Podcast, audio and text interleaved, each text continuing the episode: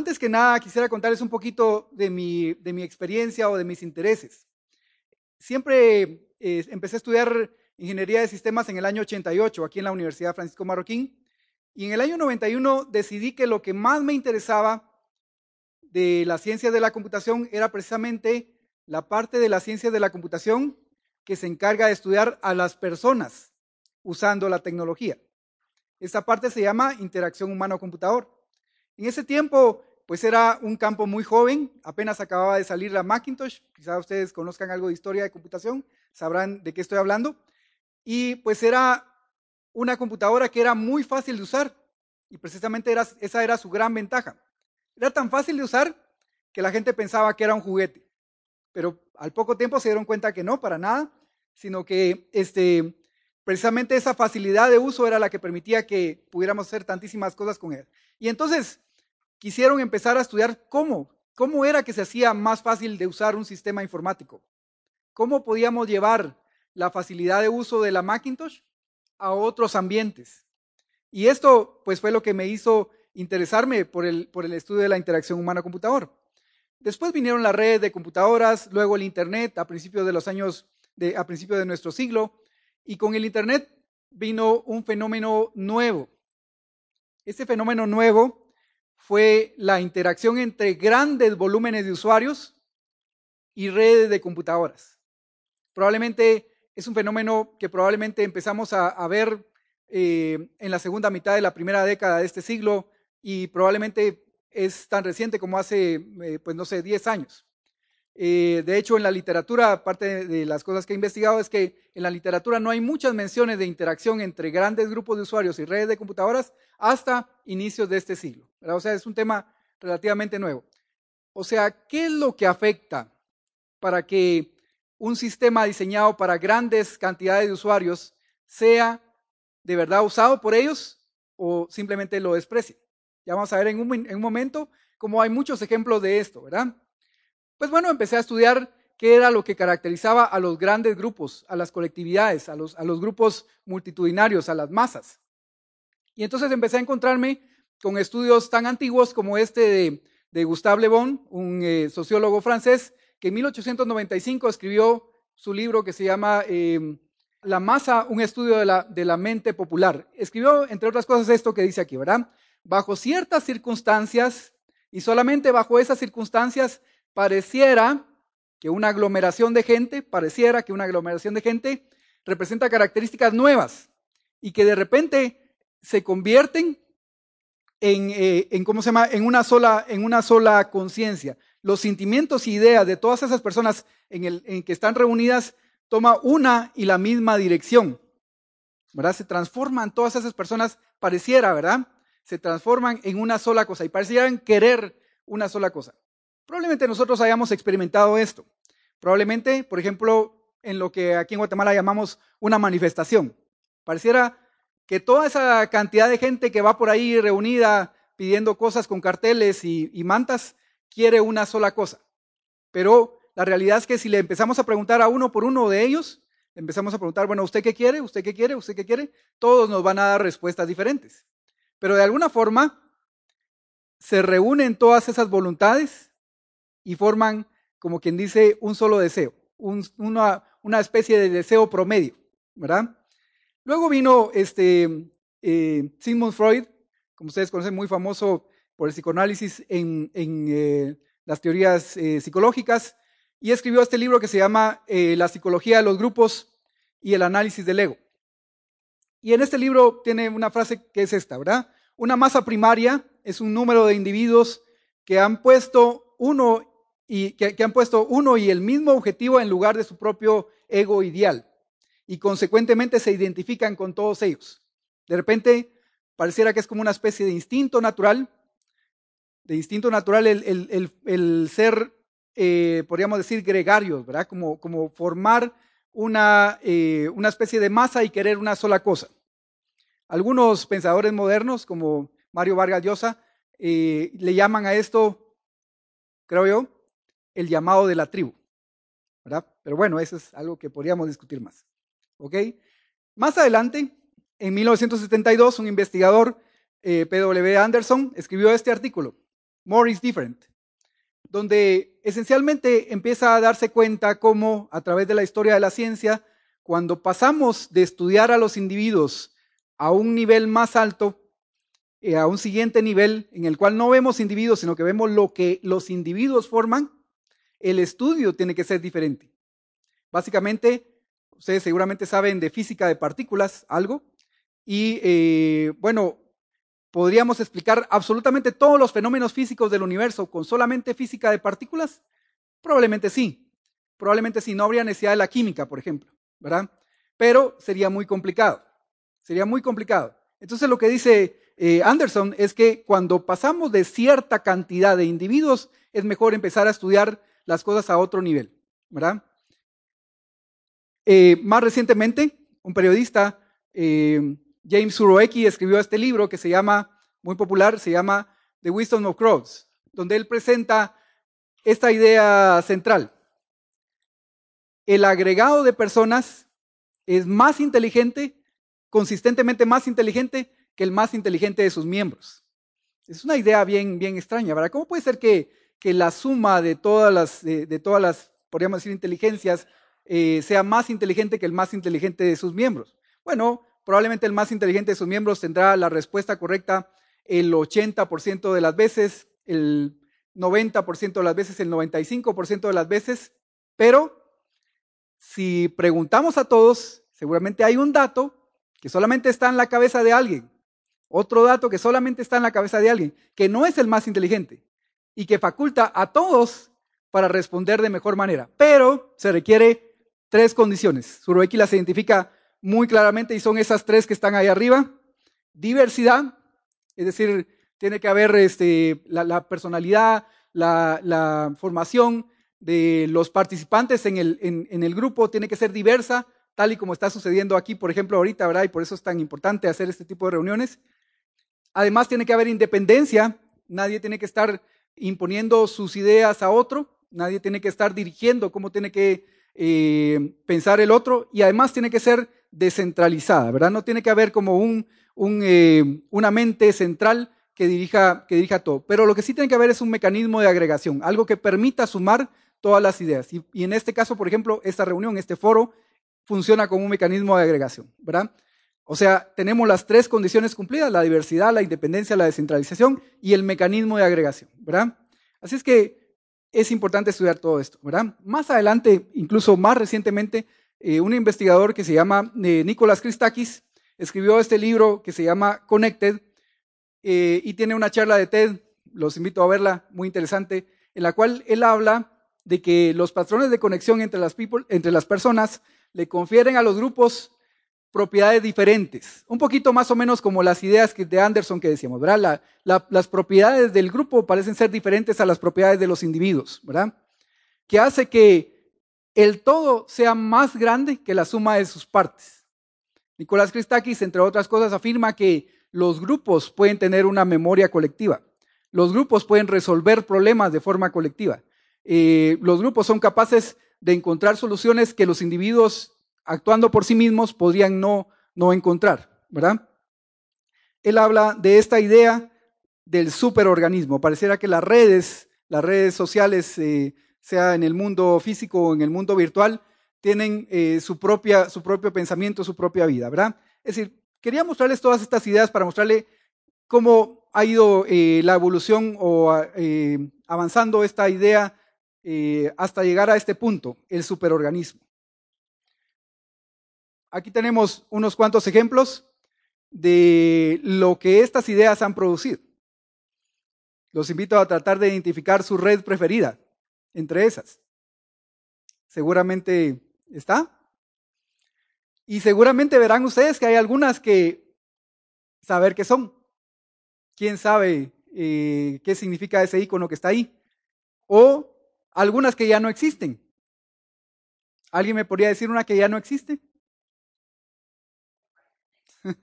Hi-Fi, ¿verdad? Muy bien, muy buena, sí, excelente. ¿Sí ibas a decir algo? Messenger, bueno, sí, el Messenger de, Hotmail, ¿verdad? Este, en fin, de Microsoft, en fin.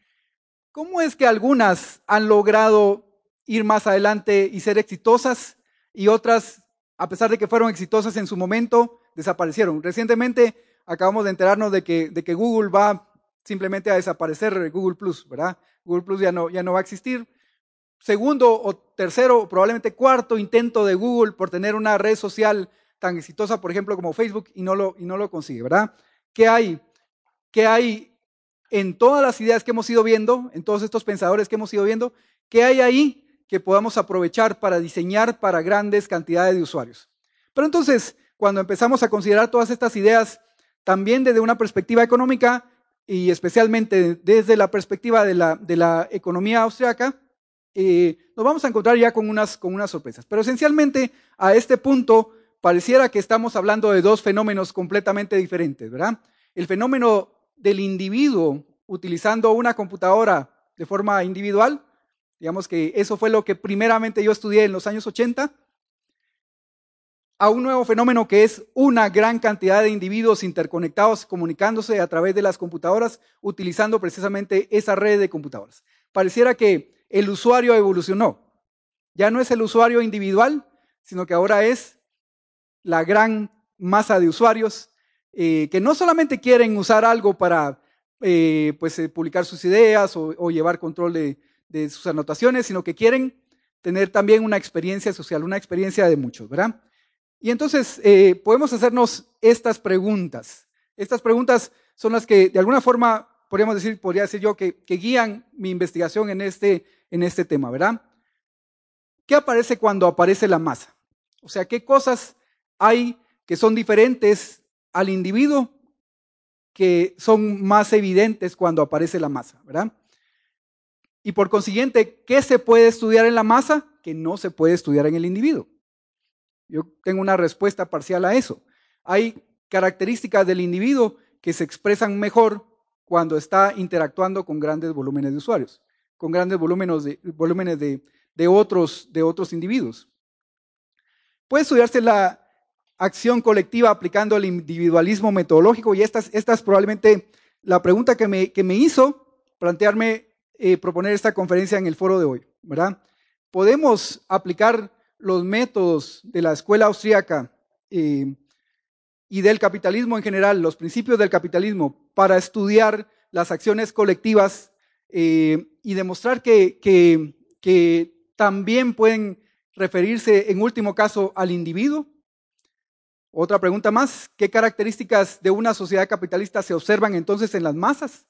¿Qué es lo que en una sociedad capitalista, donde los individuos observan esos principios capitalistas de la propiedad, del, respeto a la vida, de la libertad. Eh, también observan cuando están interactuando con otras grandes cantidades de usuarios, con otras grandes cantidades de individuos en una masa. ¿Hasta dónde se puede llevar el paralelismo que podríamos observar entre personas y masas? Bueno, aquí la primera referencia, y quiero que observen ustedes las fechas. Eh, Karl Menger escribió Principios de Economía en 1871. Eh, Gustave Le Bon, el primer autor que yo les mostré, escribió en 1895. Las ideas de la escuela austríaca son más antiguas, ¿verdad? Eh, Joseph Schumpeter, que fue el que dio el nombre, que el que le puso el nombre a esta idea de individualismo metodológico, escribió su libro precisamente que se llama Methodological Individualism en el año 1908. esencialmente, el principio del individualismo metodológico está escrito aquí. Es de Karl Menger. No hay un fenómeno económico que no se pueda, en último caso, encontrar su origen y medida en el, en el humano actuando económicamente y su eh, deliberación económica. ¿verdad? Bueno, más o menos una traducción ahí, ¿verdad? Eso es lo que decía Karl Menger. Es decir, si nosotros vamos a estudiar a los grandes volúmenes de usuarios utilizando redes de computadoras, deberíamos de poder dar una explicación basada en los individuos. Deberíamos de poder dar una explicación última basada en los individuos. Pero también hay que tener presente lo que decía Anderson, ¿verdad? More is different. Es decir, debemos también aplicar eh, métodos sin olvidar este principio. Y entonces, eh, al empezar a estudiar desde una perspectiva económica estas interacciones de grandes volúmenes de usuarios con grandes redes de computadoras, empecé a, buscar eh, autores más recientes que lo abordaran desde una perspectiva económica.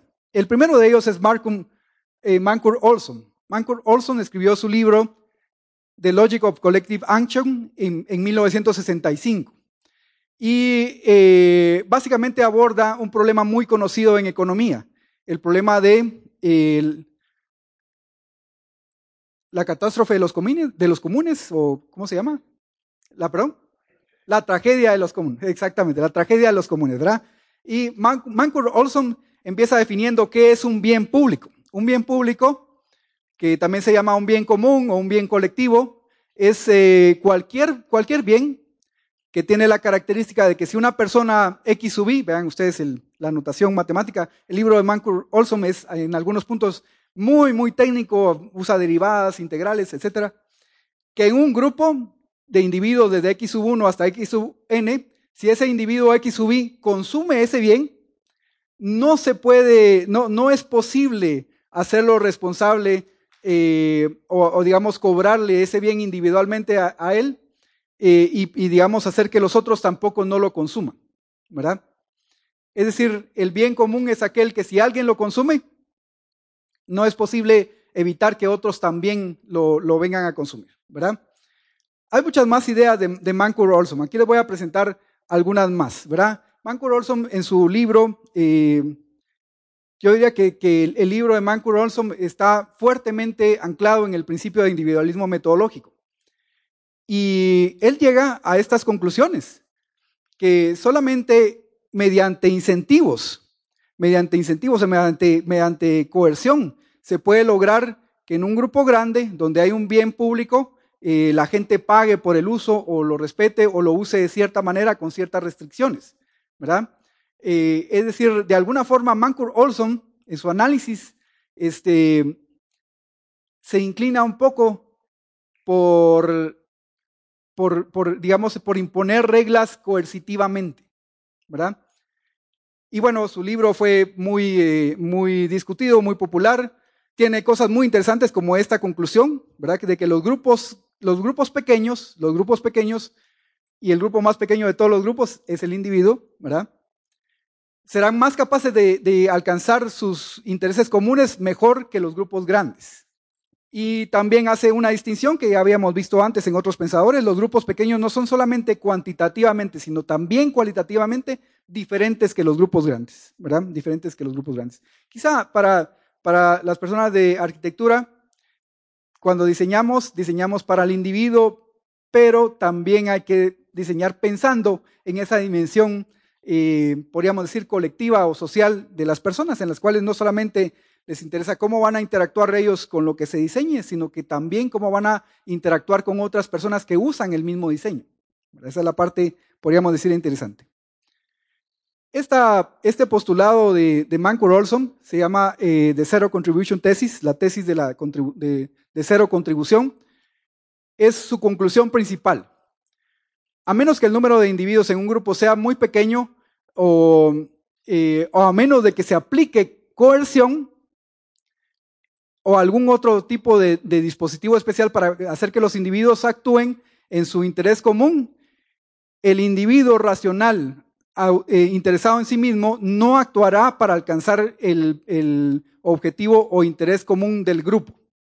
Es decir, Mancur Olson piensa que tiene que haber algo que empuje a las personas a actuar en, un interés colectivo, ¿verdad? Y su, y su, inclinación es a pensar que es la coerción, ¿verdad? Entonces, a pesar de que, de que yo decía que, que Mancur Olson eh, probablemente estaba observando principios de individualismo metodológico, creo que sus conclusiones son muy discutibles, ¿verdad? Y entonces viene una que para mí en estos días se ha vuelto una especie de heroína, eh, ella es Elinor Ostrom. Elinor Ostrom es eh, una investigadora, bueno, ya falleció, que escribió Governing the Commons y entre otras cosas abordó las ideas de Mancur Olson. Pero ¿por qué se ha vuelto para mí una heroína? Bueno, pues este, resulta que ella ganó el premio Nobel en economía, es la única mujer que ha ganado el premio Nobel en economía, ¿verdad? Luego de ser rechazada en una escuela de economía. Ella no pudo estudiar economía a pesar de que lo quería porque la rechazó la escuela. Y entonces tuvo que estudiar ciencia política. Y, ganó después el premio Nobel de Economía. Bueno, esta, esta situación no es algo nuevo. Como a manera de anécdota, ha ocurrido por lo menos en otros dos casos que yo conozco, ¿verdad? Uno es el de Max von Max von eh, un, eh, un, físico alemán, a quienes sus profesores le decían, bueno, pues no sabes mucho de cristalografía, él mismo reconocía, yo no sé mucho de cristalografía, es una deficiencia en mi, en mi formación, ¿verdad? No, no era común que se enseñara cristalografía en sus tiempos y él no se había preocupado por aprenderla. Entonces llegó a su examen eh, de tesis para graduarse como doctor en Alemania. Bueno, en, Alemania hay una serie de exámenes, no solamente el de, graduación, sino que el de habilitación, y es como básicamente tienen que hacer dos veces la tesis doctoral. Pero bueno, eh, llegó Max von Lowe y dijo, bueno, pues no sé mucho de, cristalografía. Y sus maestros dijeron, bueno, este pobre no sabe mucho de, de, eso, pero nunca se va a dedicar a eso. Así es que no hay problema, vamos a graduarlo. Después ganó el premio Nobel precisamente por sus contribuciones en cristalografía, ¿verdad? Y el otro, otro gran héroe de la historia de la ciencia, eh, Jack Kilby, un ingeniero eléctrico que fue rechazado, eh, me parece que por el MIT. Es decir, no, no le admitieron, no le, no le dieron la admisión, ¿verdad? Y entonces tuvo que irse a otra escuela, no tan, no tan, eh, no tan prestigiosa como el MIT, y eh, en esa otra escuela estudió también ingeniería eléctrica y luego tuvo que irse a trabajar a, una, a una, empresa eh, en ese tiempo en crecimiento, Texas Instruments, ¿verdad? Y en sus cuadernos de notas hay una breve anotación que dice, yo no sabía lo que los otros no consideraban imposible. Así es que como no lo sabía que, que los otros lo consideraban imposible, lo hice. Y eso que hizo fue el invento del microchip, ¿verdad? El circuito integrado y recibió el premio Nobel por su invención. Así es que eh, la historia de, Elinor Ostrom no es única, es muy inspiradora, pero bueno. Entre otras cosas, Elinor Ostrom afirma eh, enfáticamente o afirma positivamente, ¿verdad? Que ella observa el principio de individualismo metodológico en sus estudios. Cuando uno estudia colectividades, cualquiera puede decir, ah, pues lo menos que vas a hacer es observar el principio de individualismo metodológico. Pero no, eh, Elinor Ostrom dice que ella específicamente observa el principio de individualismo metodológico. Y es una crítica, hace una crítica muy fuerte en uno de sus, eh, en, uno de sus artículos que se llama Collective Action and the Evolution of Social Norms del año 2000 y también en su libro, en su libro Governing the Commons de 1990. Hace severas críticas a Mancur Olson y dice lo que dice Mancur Olson no es lo que observamos. Y vean ustedes, Mancur Olson escribió en una época en la que no era común hacer lo que nosotros hacemos actualmente, que es la investigación experimental, el análisis de los datos, ver este, cómo es empíricamente un fenómeno, sino que era más bien elaboración teórica. Eh, Elinor Ostrom sí es de la tradición más del estudio empírico, el estudio de los datos, y entonces en sus libros documenta una enorme cantidad de casos, una enorme cantidad de datos de gobierno de comunes que funcionan y que funcionan en contra de lo que decía Mancur Olson. Así que hay un fuerte debate, podríamos decir, entre Elinor Ostrom y Mancur Olson, ¿verdad? De Zero Contribution Thesis, la tesis de, Mancur Olson, eh, de cualquier manera, contradice lo que observamos en nuestra vida diaria. Los individuos voluntariamente se organizan a sí mismos para obtener beneficios del comercio, para proveerse protección mutua. Eh, hay una, está muy bien documentada, por ejemplo, las asociaciones mutualistas, como en ausencia de un, de un gobierno que, que, ¿cómo se llama?, que, que los dirigiera, ellos mismos, por iniciativa propia, empiezan a desarrollar organizaciones para protegerse mutuamente, las asociaciones mutualistas, en contra del riesgo y para crear y para reforzar reglas que protejan los recursos naturales. Es decir, eh, Elinor Ostrom se da cuenta que no es necesario que haya coerción, que la gente simplemente por propia iniciativa, por propio interés y de alguna forma que no terminamos de entender, pero que es necesario estudiar e investigar, se organiza para proveerse esos intereses comunes. De hecho, concluye, la política gubernamental puede frustrar en lugar de facilitar la provisión privada del, bien público. Vean ustedes qué, fuerte. Es decir, algunos gobiernos piensan que para proteger, por ejemplo, un lago, un bien común como un río y a, los pescadores que lo explotan, el gobierno es el que debe poner las normas y obligar a la gente coercitivamente a que, a que proteja ese bien común. Eh, Elinor Ostrom dice, no, No es necesario. La gente es más eficiente, es más efectiva, es más eficaz haciéndolo que si existieran reglas gubernamentales para hacerlo, ¿verdad? Ok. Así es que eh, para, esta, para esta plática lo que me interesó más fue preparar una especie de paralelismo, una especie de paralelismo entre cómo es los principios capitalistas, cómo funcionan los principios capitalistas para los individuos y cómo funcionan para los grandes, los, colectivos, los grandes eh, eh, aglomeraciones o agrupamientos de, individuos, ¿verdad? En el caso de los individuos, pues el capitalismo se basa específicamente en el reconocimiento de los derechos individuales. Si no hay reconocimiento de derechos individuales, no hay capitalismo. Eh, se permite a cada persona buscar sus propios fines, ¿verdad? O sea, nadie nos puede decir a nosotros lo que usted tiene que hacer es eh, trabajar en esto, lo que usted tiene que hacer es eh, estudiar esta profesión, sino que nosotros buscamos nuestros propios fines. Eso no sucede en los, en los países totalitarios, por ejemplo. Abstenerse de de violar los derechos de otros, ahí está el límite de nuestro derecho. Y fundamentalmente respetar estos tres derechos, ¿verdad?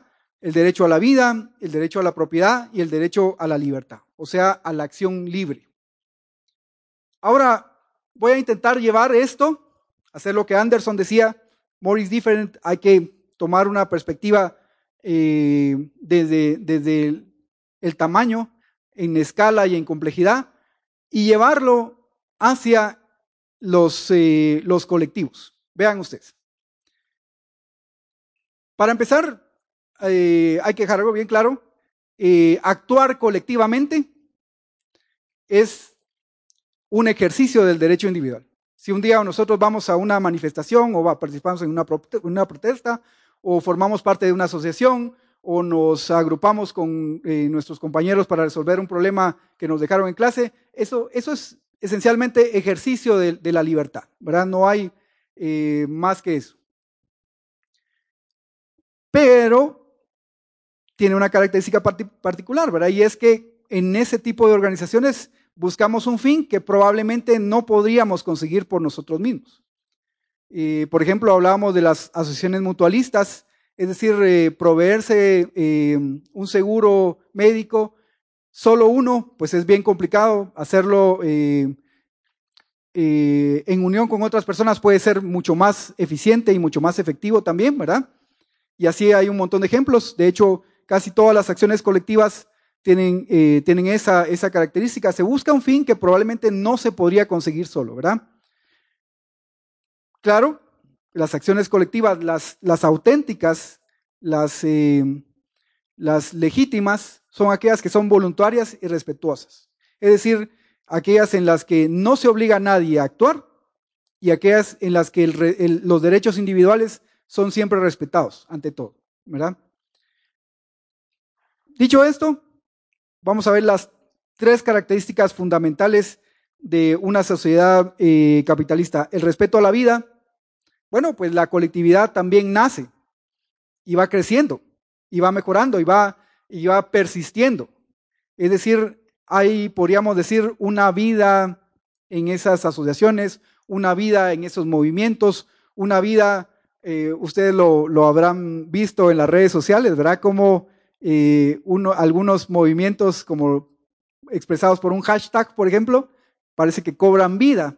Bueno, pues esa es la analogía que yo estoy haciendo aquí. Parece que esa es la vida de, estas grandes eh, cantidades de personas. Además, tienen una propiedad. Uno podría pensar que es el bien público que se persigue. Es decir, si nosotros en una asociación mutualista o en una asociación X, Y, Z perseguimos un bien concreto, eh, un interés concreto, un interés común. Pareciera que ese es el bien de la asociación y que, que esa es su propiedad. Pero esencialmente, yo creo que hay algo más fundamental en este caso y es la propiedad de la misma, de la misma organización. O sea, la, propiedad de la misma asociación ya es un bien por sí mismo, ¿verdad?